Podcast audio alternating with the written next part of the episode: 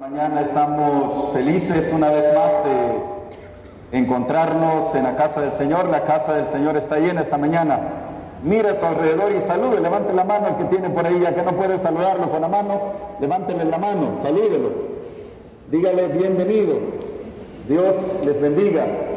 Nos hemos reunido una vez más este sábado para continuar nuestro programa Dignos de Confianza, un programa especial de mayordomía que tenemos, que arrancamos o iniciamos el sábado pasado y vamos a terminar el último sábado de febrero. Así que bienvenido sea usted a la casa del Señor. Esta mañana me siento contento, me siento feliz en tenerles a todos ustedes acá. Nos acompaña la familia Soriano por primera vez. Me gustaría que levanten la mano, por favor, donde los tenemos. Bienvenidos, Dios les bendiga. Bienvenidos, nos sentimos felices en tenerle. Tenemos a Pamela, a Benjamín, a Fabiola y a Elizabeth también acá con nosotros este día. Bienvenidos, Dios les bendiga. Tenemos también al pastor Luis Alonso Aguillón. Póngase de pie, pastor. Vamos a pedirle a su familia también que se ponga de pie para que salude a los hermanos. Nuestra hermana Cecia, Keren y Luisito, como le llamamos comúnmente.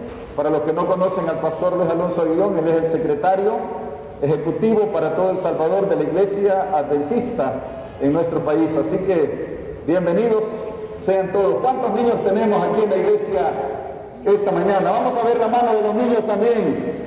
Vamos a ver la mano, tengan en alto la mano de los niños. ¿Cuántos niños? Ah, tenemos varios niños. Bienvenidos, Dios les bendiga. Bienvenidos, los valientes del Señor. ¿Hay algún niño de los que está acá esta mañana que le ayudó a su mamá ayer a preparar los alimentos para recepción del sábado? ¿Hay alguien? ¿Hay alguien? ¿Hay alguien? Ven adelante, ven adelante. Ven conmigo. ¿Hay alguien? Aquí está ella. ¿Cuál es tu nombre? ¿Tu nombre? Rebeca, ven adelante conmigo, Rebeca, no tenga miedo. Ven adelante, voy a pedirle aquí a Diana que me habilite este micrófono, por favor. Vamos a platicar aquí un ratito con, con Rebeca. Puedes sentarte, Rebeca. ¿Cómo está, Rebeca? Bien. ¿Qué le ayudaste a hacer a tu mamá ayer? A preparar la cena para, la, para el Shabbat. A preparar la cena. Prepararon la cena. ¿Y qué, qué hicieron de cena? ¿Qué, ¿Qué le ayudaste a preparar a tu mamá? Vino, ordené la mesa, puse los platos y los vasos. Pusiste los platos, pusiste las mesas, pusiste los, los, los platos, los vasos en la mesa y todo eso. ¿Y qué comieron? No, es un secreto, ¿verdad, hermano? Pero ya pupusas, dice. Pupusas comieron. ¿Y cuántas pupusas te comes? Dos. Dos, híjole, comer poquito. Bueno, te voy a dar algo, te voy a dar un regalito por ayudarle a mamá el día de ayer, ¿oíste? Poné la mano y la vas a cerrar cuando yo dé lo que te dé, ¿oíste? Vale, cerralo. ¿Qué vas a hacer con eso? Bueno, primero voy a dar el diezmo. Ajá. Y luego, no sé. Bueno. bueno. Mucho gusto conocerte, Rebeca. Dios te bendiga. Bienvenida. Puedes sentarte ahí con, tu, con tus papás. El tema para esta mañana, hermanos, lo he titulado Señales de una mala mayordomía. Señales de una mala mayordomía. Voy a invitarles a que inclinen su rostro. Vamos a orar para pedir la bendición del Señor esta, esta mañana. Padre nuestro que estás en los cielos, te damos las gracias porque tú estás con cada uno de nosotros. Queremos suplicarte una bendición especial por el mensaje de esta mañana. Que sea tu Espíritu Santo quien pueda tomarnos para que esta mañana podamos hacer lo mejor para ti, Señor, y que al estudiar tu palabra podamos tener un encuentro contigo, Señor. En el nombre de Jesús. Oramos. Amén. Dice la historia que en España se llevan a cabo grandes concursos acerca de los toreros que le llaman. Los toreros, los toreros vienen, o los matadores de toros como le conocen, y los matadores de toros vienen con el capote que le llaman a una capa roja, y ese capote los, los matadores de toros, los toreros, utilizan ese, ese, ese capote para pasarlo enfrente del toro, cuando el toro viene con sus cuernos. Así que ellos vienen y ponen el capote cerca del toro. el chiste de eso es eh, que entre más cerca del toro pasa de los cuernos del toro, es mejor. Entre más cerca pasa, es mejor. El toro viene con todos sus cuernos, quiere investir al hombre, pero de repente la, la persona pasa, el torero pasa el capote y el toro está cerquita. Así que entre más cerca es mejor, pero no debe tocarlo porque si lo toca puede ser peligroso. Así que queridos hermanos, durante estos sábados de febrero voy a procurar no simplemente llegar cerquita, voy a procurar tocarlo a usted con cada mensaje que predique durante estos sábados del mes de febrero. Así que por favor, ponga atención, vamos a estudiar la palabra de Dios, vamos a estar estudiando diferentes temas durante el mes de febrero y vamos a escuchar la palabra de Dios. Y vamos a estudiar, vamos a abrir la Biblia, la palabra de Dios durante este mes de febrero, hermanos. Así que, Diana, no sé si voy a usar el micrófono, mejor el, el otro, porque está muy...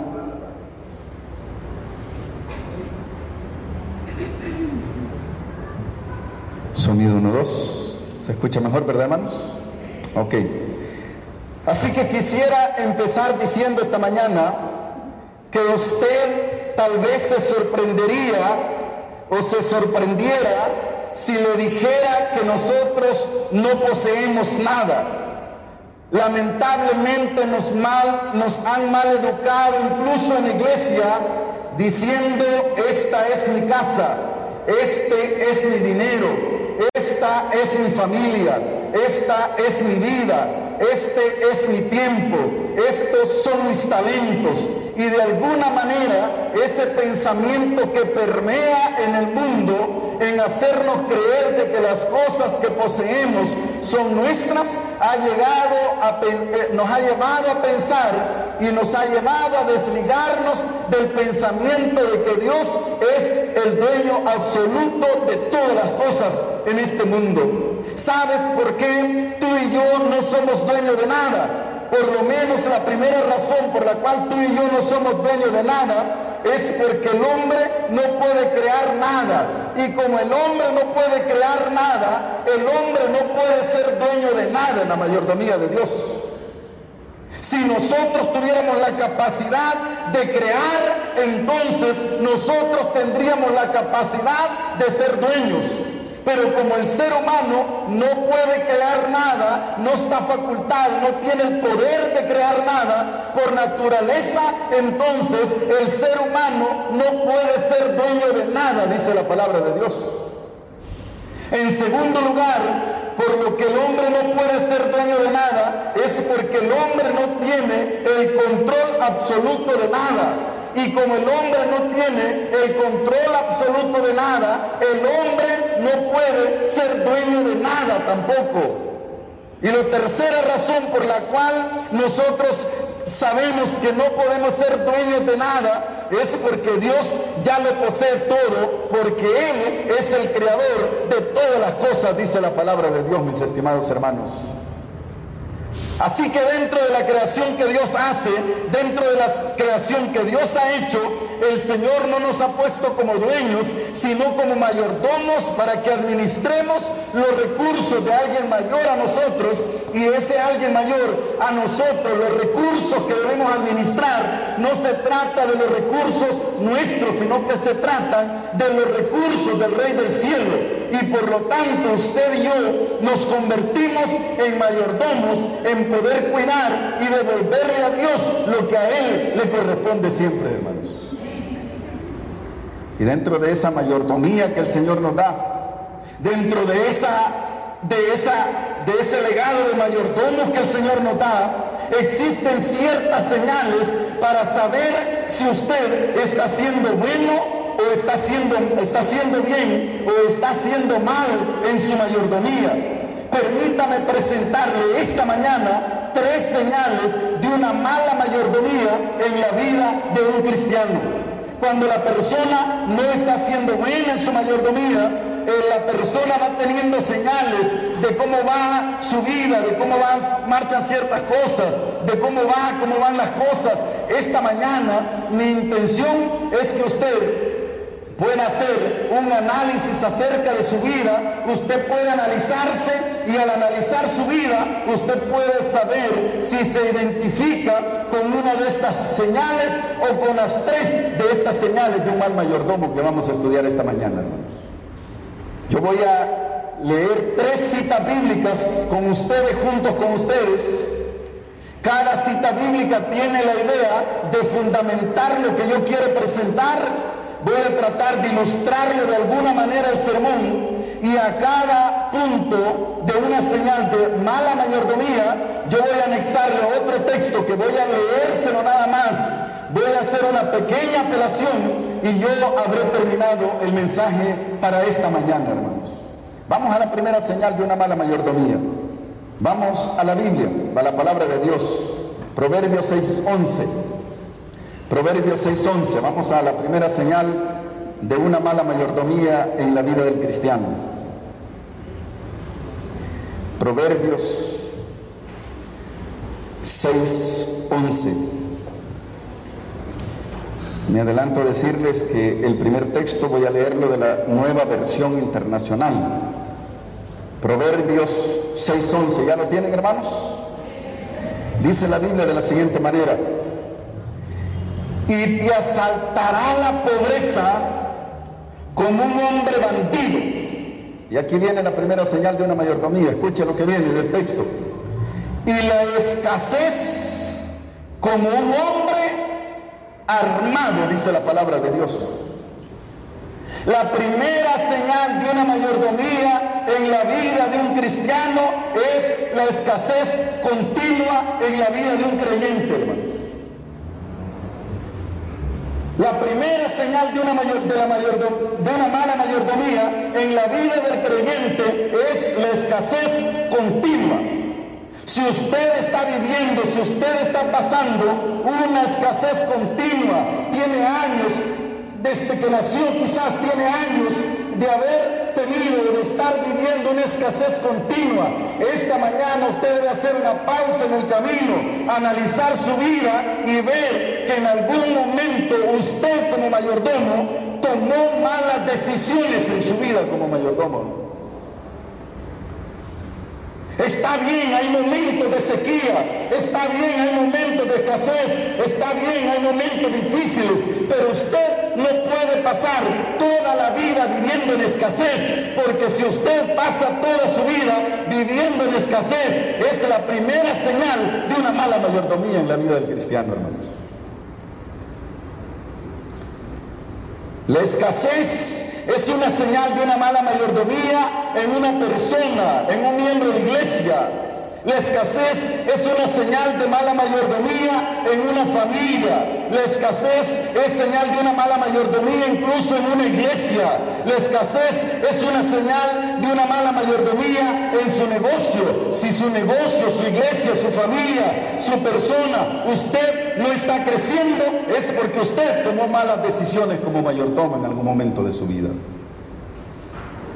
Y como usted tomó, tomó malas decisiones como mayordomo en algún momento de su familia, no culpe al diablo porque en algún lugar usted tomó malas decisiones en su vida. La vez pasada me decía alguien, pastor, este enemigo me tiene mal, pastor. Tomó malas decisiones en su vida en algún momento. No le está yendo bien en el negocio, debe su tarjeta de crédito, está mal financieramente, su casa está embargada, quizás puede perderla, en algún momento usted hizo malas decisiones como mayordomo. Esta mañana es una mañana para reflexionar, para que usted pueda abrirse ante Dios y decirle, Señor, hice malas decisiones en mi vida hace algunos años pero esas malas decisiones que yo hice en mi vida hace algunos años puede ser revertida con el poder de Dios este día. Este día yo puedo hacer un compromiso con Dios de empezar una vida nueva en el Señor y que de aquí en adelante yo voy a tomar decisiones para Dios, voy a tomar decisiones para el cielo. Me comprometo en alta fidelidad con Dios para ser una persona digna de confianza como mayordomo. Así que queridos hermanos, las decisiones marcan la diferencia siempre.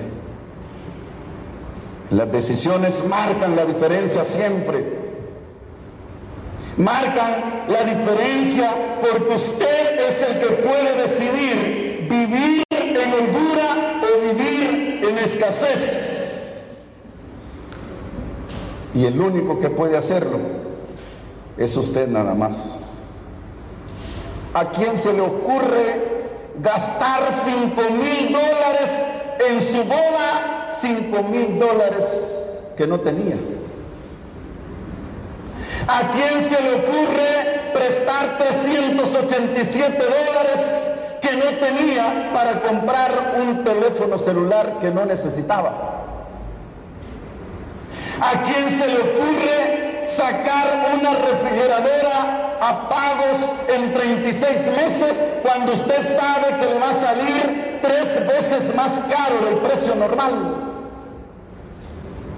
¿A quién se le ocurre prestar dinero para algo que usted no necesita realmente? ¿A quién se le ocurre hacer malas decisiones en su mayordomía? La Biblia me dice esta mañana que cuando yo vengo, me detengo, entonces ese texto es bien clave. Ese texto es clave porque la Biblia dice, y te asaltará la pobreza como un, como un bandido, y la escasez como un hombre armado. La escasez como un hombre armado, esas palabras resuenan en mi mente. Te asaltará la escasez como un hombre armado.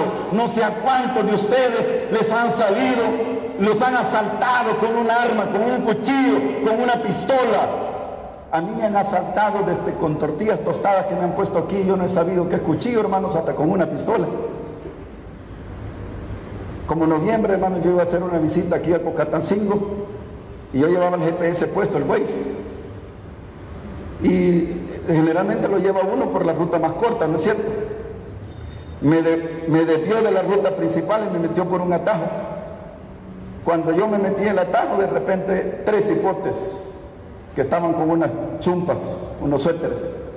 Y cuando vieron que iba mi carrito, solo le hicieron así los hipotes y sacaron las pistolas. Y sacaron las pistolas. Y se encaminaron para donde yo iba en el carro. Y lo que yo hice es que más aceleré. Es mejor que digan, aquí se corrió y no aquí, murió. Así que yo aceleré cuando vi, ¡pum! salí al fondo, allá al, al plan de la callecita. Hace algunos años me asaltaron, eh, yo estaba con mi esposa, estábamos en la oficina y cuando de repente yo estaba trabajando en la computadora y de repente entró alguien, abrió la puerta y mi esposa me dice, mira, este, ya viste que el hombre que entró, qué feo el que entró a vernos. Y le dije, no, yo estaba aquí agachado escribiendo. Ni había terminado ella de decirme esas palabras cuando entró el hombre con una gran pistola. Y me la puso aquí enfrente, en la, en la frente me la puso. Y me dijo, salí, salí. Y mi esposa después, ya que había pasado todo y nos habían puesto de rodillas y todo, y el consejo estaba sangrando, mi esposa me dice, yo estaba orándole al Señor que no le dijeras nada a ese hombre, porque yo sé que vos sos alegón, me dice. Yo estaba orando, Señor, ciérrele la boca a este hombre, por favor, este día, aunque sea, Señor. Y yo le dije, qué ganas me, van a dar de, me iban a dar de alegarle a ese hombre cuando estoy viendo la gran pistola, le digo eh, no es fácil que lo asalten, por eso que la Biblia dice, y entonces dice, te asaltará la pobreza y entonces te asaltará la escasez como un hombre armado.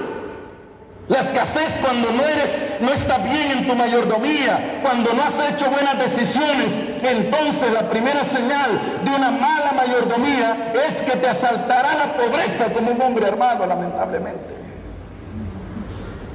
Te quedas con lo que no es tuyo, recibes tu salario, recibes tus ganancias, pero te quedas en el bolsillo con algo que no te pertenece. Y eso en vez de traer bendición para tu vida, trae maldición para tu vida y te asalta como un hombre armado.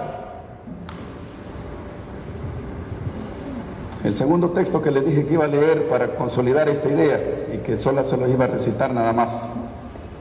Dice Corinto, oiga lo que dice. Como está escrito, el que recogió mucho no tuvo más y el que poco no tuvo menos. Híjole, ese texto, hermanos, es increíble, es clave en este estudio de esta mañana. Sí, es clave. El que recogió mucho, dice, no tuvo mucho, no, no tuvo más. Y el que poco, no tuvo menos.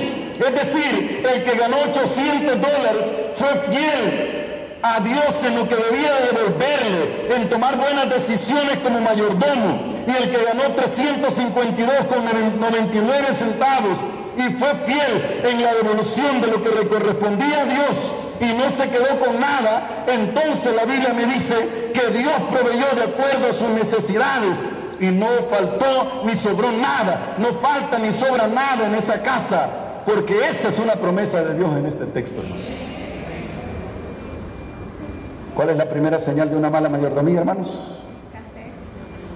Vamos a ver todos, ¿cuál es la primera señal de una mala mayordomía? La escasez continua.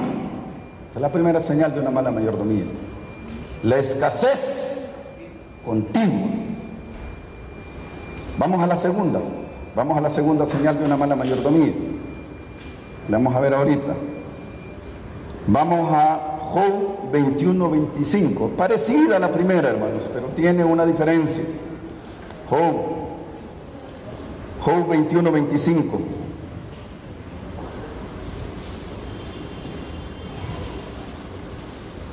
Job 21, 25.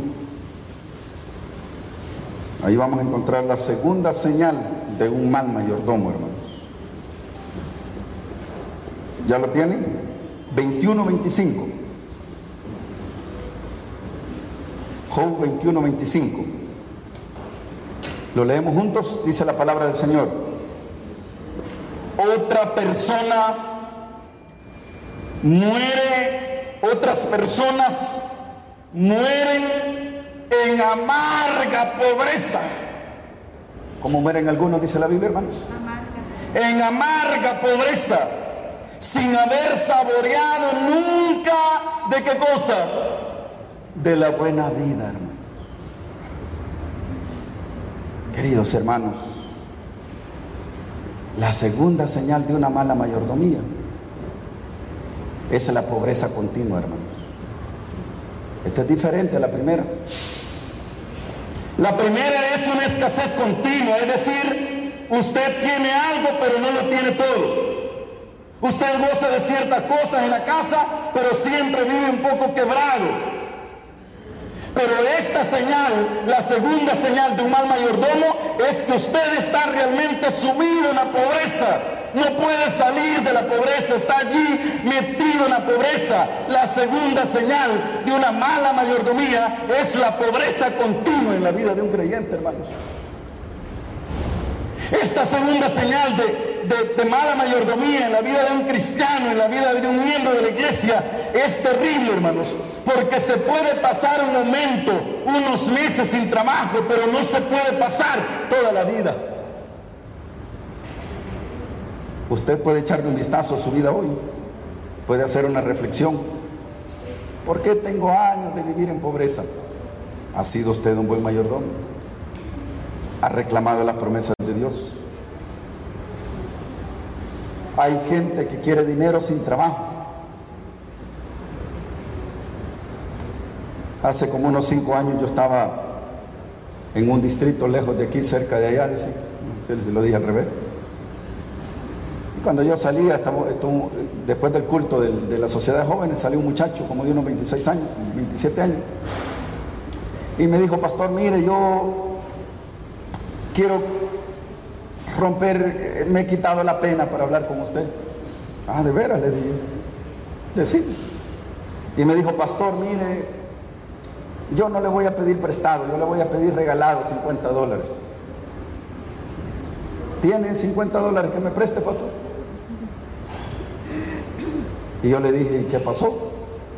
Es que mire, tengo ya un año sin trabajar, pastor. Ah, bueno, le digo yo, pero eso no es problema. Nosotros estamos construyendo un templo aquí cerca. Venite mañana, le digo, yo voy a estar trabajando mañana ahí en el templo con los hermanos también, voy a ir a ayudarles. Te voy a pasar llevando a las 7 de la mañana, aquí te espero enfrente. Al final de la semana yo te voy a dar 75 dólares. Y si sos bueno para trabajar y me convences, te voy a dejar trabajando ahí los dos meses que dure la construcción. Yo pasé a las 7 de la mañana con mi carro llevándolo. Y estuve esperándolo media hora y solo los grillos me cantaban. No pasó. Lo llamé por teléfono y nada. El otro sábado lo encontré. Y entonces le pregunté, ¿qué pasó que no viniste? Te estuve esperando aquí a las 7 como quedamos. Y entonces él me dijo lo siguiente, ay pastor, disculpe pastor, mire, terminé tan cansado del culto de la sociedad de jóvenes que me dormí, pastor, se me olvidó que iba a ir con usted. No, quería nada, pues. Por eso que esta segunda señal de una mala mayordomía, hermanos, es que usted ve personas que pasan en pobreza continua siempre. Algo está pasando. Deténgase esta mañana, haga, una, haga, un análisis, haga una reflexión en su vida espiritual y piense realmente cómo ha vivido su vida como mayordomo. Y al hacer ese análisis, cuando usted haga ese análisis, entonces al meditar usted puede pensar que aquellas malas decisiones del pasado no pueden repetirse nuevamente como decisiones del presente, hermanos. Oiga el texto que le voy a citar para consolidar la idea que yo le dije. Deuteronomios, te abrirá Jehová su buen tesoro, el cielo para enviar la lluvia a su tierra en su tiempo y para bendecir toda la obra de sus manos. Prestarás a muchas naciones y tú no pedirás prestado. Te pondrá Jehová por cabeza y no por cola. Estarás encima solamente, nunca debajo. Si obedeces los mandamientos de Jehová tu Dios que yo te ordeno hoy, si los guardas y los cumples, entonces te irá bien. ¿Qué va a pasar? Dice la Biblia, hermanos. Que en vez de que nosotros le pidamos prestado a los demás, ¿qué va a pasar? Ellos van a venir a nosotros a pedirnos prestado. ¿Ha reclamado usted esa promesa? ¿Ha reclamado usted esa promesa en su vida? Si está pasando por una pobreza continua, es señal de una mala mayordomía ya la pasaron tus abuelos, ya la pasaron tus padres. Y no puedes pasarla tú también, ni debes permitir que tus hijos pasen una pobreza continua tampoco también. Debes romper con ese círculo en tu vida. Debes empezar a tomar buenas decisiones como mayordomo esta mañana. Debes empezar a tomar buenas decisiones. Es cierto, vas a venir, van a venir momentos de escasez, de pobreza. Pero cuando eres un fiel mayordomo, nunca vivirás en escasez ni en pobreza toda tu vida. Nunca vivirás en pobreza ni en escasez toda tu vida.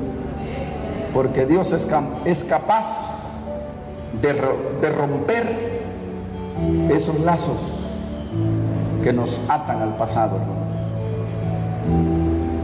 Los hombres, dice el Consejo sobre Mayordomía Cristiana, página 40, dice lo siguiente, los hombres no se empobrecen al devolver a Dios lo que es suyo. La pobreza sobreviene cuando se retienen esos recursos. La pobreza no viene cuando yo le devuelvo a Dios lo que da. tenía 100, me van a quedar 80, voy a quedar pobre. No, la mensajera del Señor dice que los hombres no se empobrecen al devolver a Dios lo que es suyo. La pobreza sobreviene cuando se retienen esos recursos. Cuando yo me quedo con lo que no es mío, entonces viene la pobreza en mi vida. Porque me estoy quedando con algo que no me pertenece, con algo que no es mío. Vamos a la tercera señal de una mala mayordomía para ir terminando el mensaje de esta mañana. Salmo 27, 21. Salmo 27, 21. ¿Cuántas señales de una mala mayordomía llevamos ya, hermanos? Dos. ¿Cuál es la primera señal de una mala mayordomía? La escasez continua en la vida de un creyente. La segunda señal de una mala mayordomía, la pobreza continua en la vida de un creyente. Salmos 37, 21 es la tercera señal de una mala mayordomía. Salmos 27, 21, 37, 21. ¿Ya lo tienen? Oiga lo que dice Salmos. Los malvados piden prestado. ¿Y qué pasa? Y no pagan. Pero los justos dan con generosidad. La segunda, la tercera señal, la tercera señal de una mala mayordomía es la deuda continua en la vida de un creyente, hermano. Es la deuda continua en la vida de un creyente. La palabra que se utiliza en hebreos es, hebreo dice que somos, la palabra en hebreo nos dice que somos esclavos de quien nos presta. Cuando nosotros venimos, vamos con alguien que nos preste, vamos con este, este otro que nos preste, nos convertimos, dice la palabra hebrea que se utiliza es que nos convertimos en esclavos de aquellos que nos prestan. Por eso que la tercera señal de una mala mayordomía es la deuda continua en la vida del creyente, hermano. Si usted tiene deudas con el banco, tiene deuda con alguna financiera, con alguna persona y lo está asfixiando, no puede pagar, llame y negocie los intereses. Porque no puede seguir viviendo en esclavitud con la deuda. Pida que le bajen los intereses. Una persona esclava con su deuda es bien difícil que pueda servir a Dios, hermanos. ¿A quién le debes?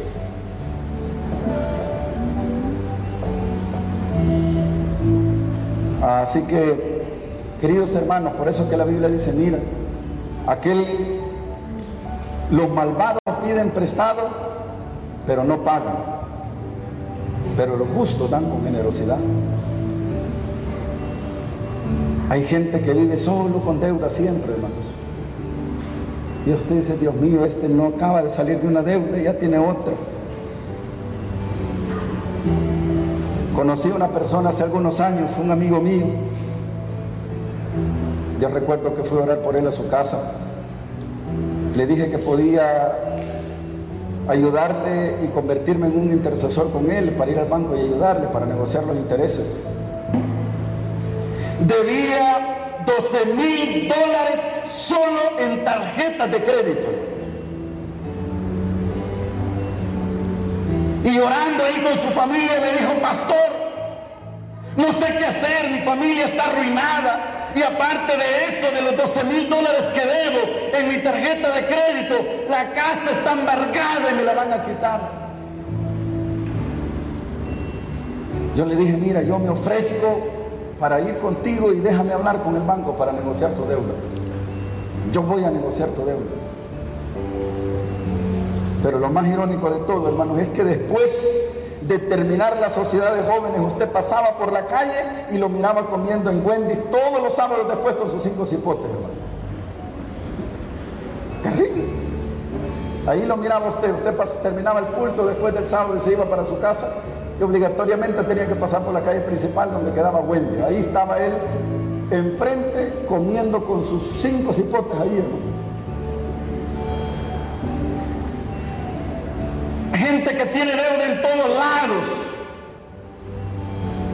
Una de mis reglas en mi ministerio es, primero, jamás pedirle prestado a los hermanos de la iglesia, ni a alguien más. Nunca me van a ver a mí pidiéndoles prestado a ustedes, porque yo he aprendido a vivir con lo que recibo, hermano. Si usted no ha aprendido a vivir con lo que gana, con lo que recibe, con lo que gana día a día, porque usted es un mal mayordomo. Si usted tiene deudas en diferentes lugares, mi único consejo esta mañana es pague los justos pagan, dan con generosidad, dice la Biblia, hermano. El malvado es el que pide prestado y no paga. Ese es el malvado. Usted no es un malvado, usted no es un hijo de Dios. Alguien que Dios compró con su sangre.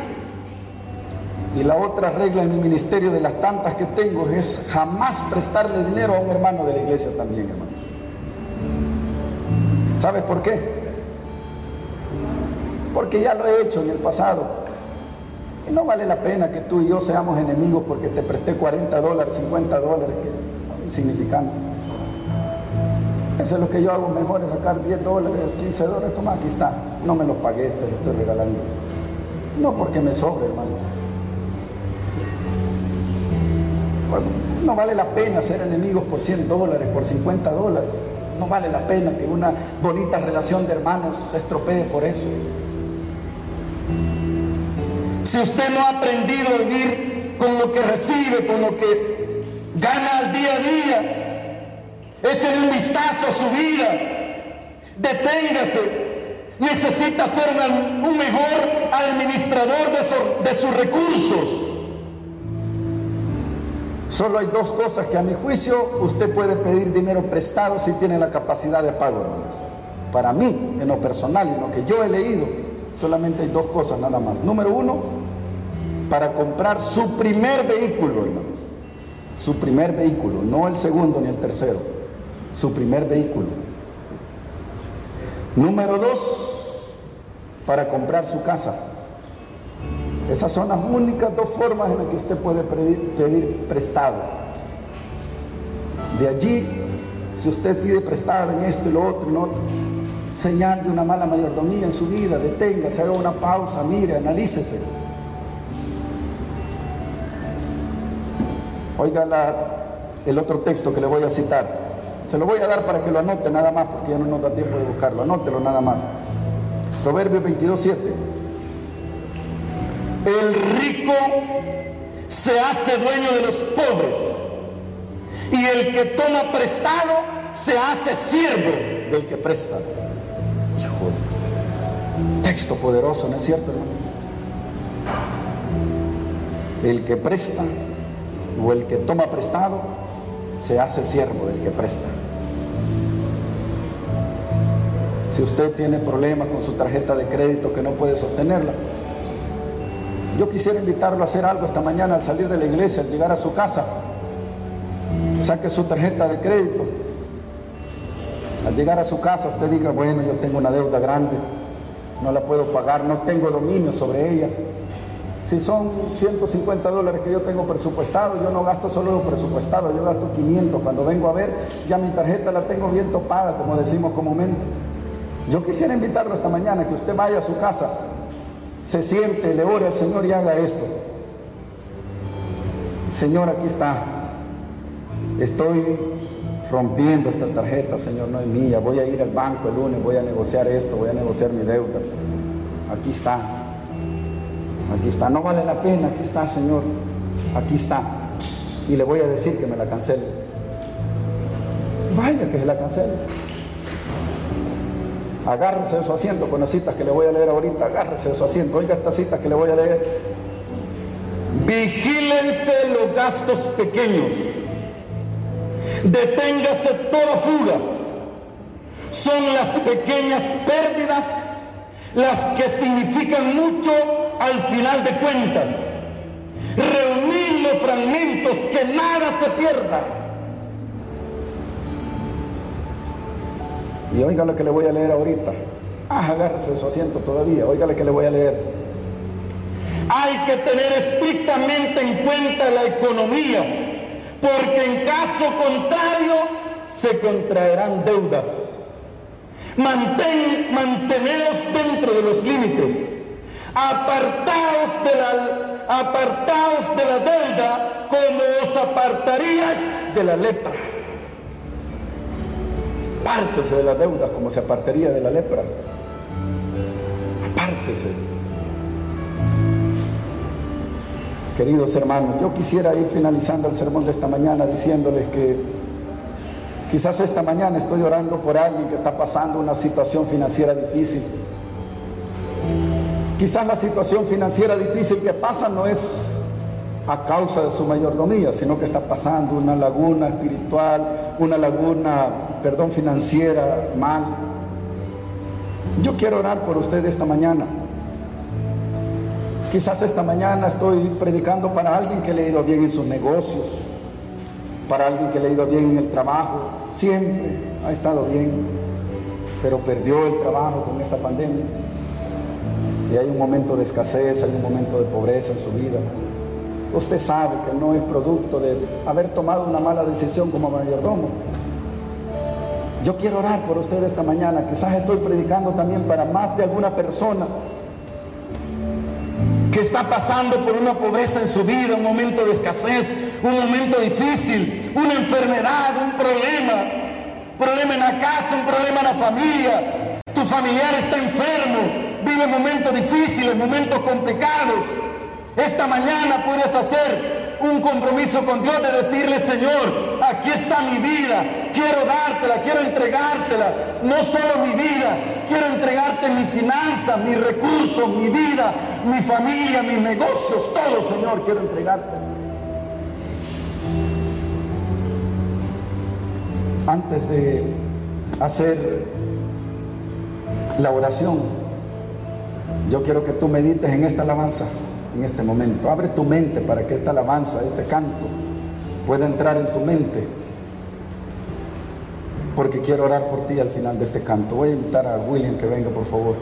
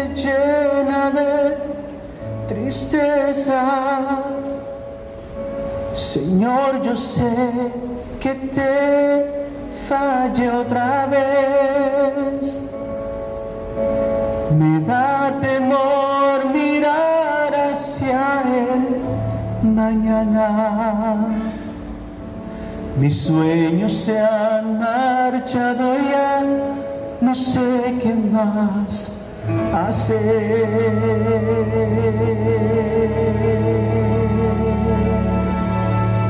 Dios, perdóname,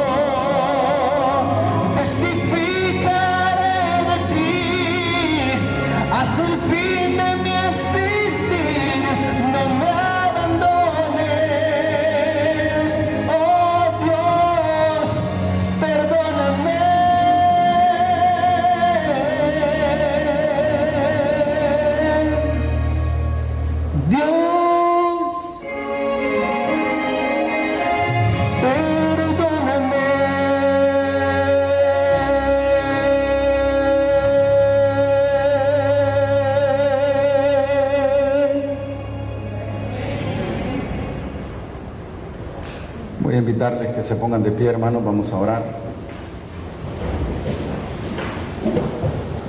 Oremos. Bendito Dios y Padre nuestro que estás en los cielos. Aquí estamos esta mañana, Señor. Quebranta nuestros corazones en el altar, Señor. Y perdónanos si en el pasado hemos hecho malas decisiones en nuestra mayoría. Señor del cielo, esta mañana queremos pedirte perdón.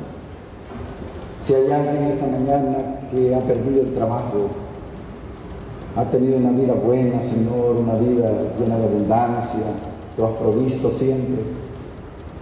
Oramos para que tú bendigas a esa persona y pueda encontrar un empleo pronto. Si hay una persona, Señor, que tenemos aquí que sus negocios, sus ventas bajaron, o trabaja para una empresa que sus ventas bajaron, sé con esa persona, Padre Celestial, y bendice que tu bendición alcance hasta ese negocio que no es propio también. Padre Celestial, oramos por aquellas personas que quizás durante años han vivido una vida de escasez, durante años han vivido una vida de pobreza tomaron en algún momento malas decisiones como mayordomos. Perdónanos esta mañana, Señor. Bendice a aquella hermana enferma, aquel hombre que está enfermo, Señor. Quédate con ellos y bendícelos para que este día podamos hacer un compromiso contigo de servirte siempre. Quizás hay más de alguien, Señor, que tiene deudas en el banco, con una tarjeta de crédito, en alguna comercial, en alguna empresa, en algún lugar. Por favor, bendice a esa persona, Señor. Y dale la sabiduría necesaria para poder salir de ese problema, Señor. Gracias por todo, porque tú nos trajiste a esta iglesia y nos regresas con bien a nuestras casas. En el nombre de Jesús. Amén y amén.